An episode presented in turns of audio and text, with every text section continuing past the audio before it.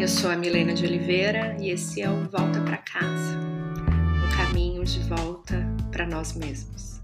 Perder a sanidade, filha, esse sempre foi o meu maior medo. Eu te explico. Um dia, sua avó me perguntou qual que era o meu maior medo. Pois é, minha mãe não faz perguntas fáceis, ela não se interessa muito por esse papo. Filha, você é feliz? Naquela época eu era bem jovem, uns 14 anos, acho. Eu respondi e eu lembro da cara espantada que ela fez. Quase com um sorriso admirado no fundo. Ela olhou bem para mim e falou: De ficar louca, filha. Minha resposta foi bem espontânea. Eu não pensei muito para falar. Aliás, quem pensa para falar no auge dos seus 14 anos? Quando ela repetiu, de ficar louca, eu fiquei meio desconcertada. Eu não sabia muito bem como explicar aquele medo que eu sentia e aquela frase que saiu pela minha boca. Eu sabia que eu tinha medo de perder a sanidade, de não conseguir diferenciar o certo do errado, a realidade da ilusão. Hoje eu entendo inteiramente aquele medo. Eu ainda posso senti-lo. Ele ainda grita aterrorizante aqui dentro. E é esse medo hoje que move a minha busca por autodesenvolvimento.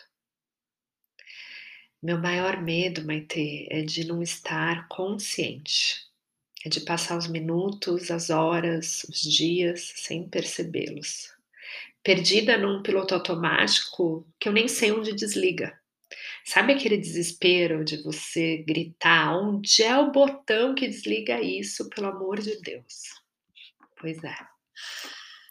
Eu morro de medo de acordar e quando me dá conta já é hora de dormir outra vez. Como se eu tivesse perdido aquele dia.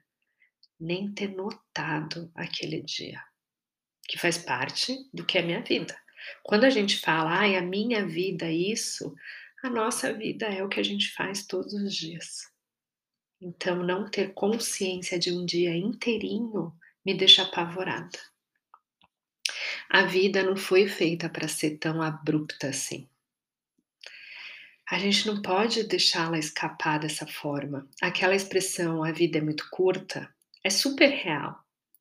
Mas a sensação que ela nos escapa entre os dedos me dá uma angústia enorme. E essa sensação de não conseguir tocar o momento, ela só acontece se a gente não vive o agora, o presente.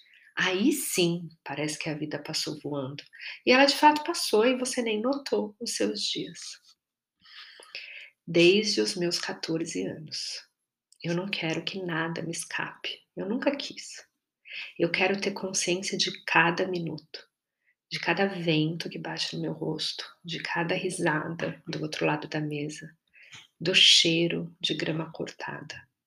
Eu quero ouvir a música e sentir a letra. Eu quero saborear cada gole da taça e não ficar olhando se a garrafa está acabando.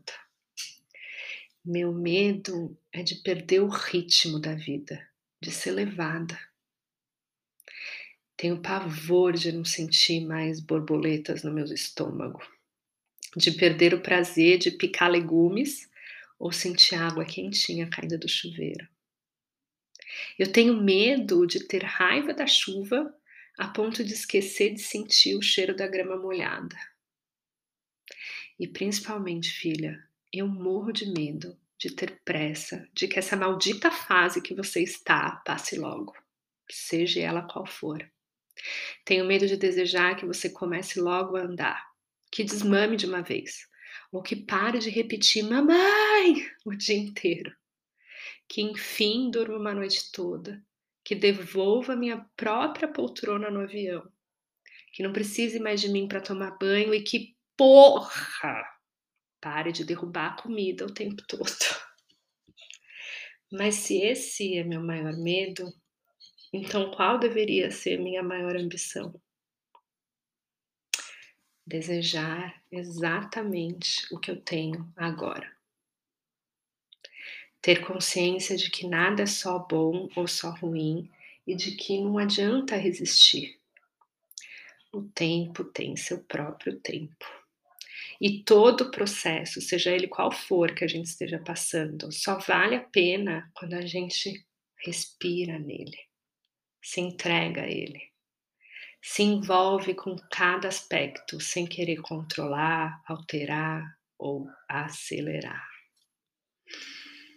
Desde que você nasceu, eu me sinto sendo guiada.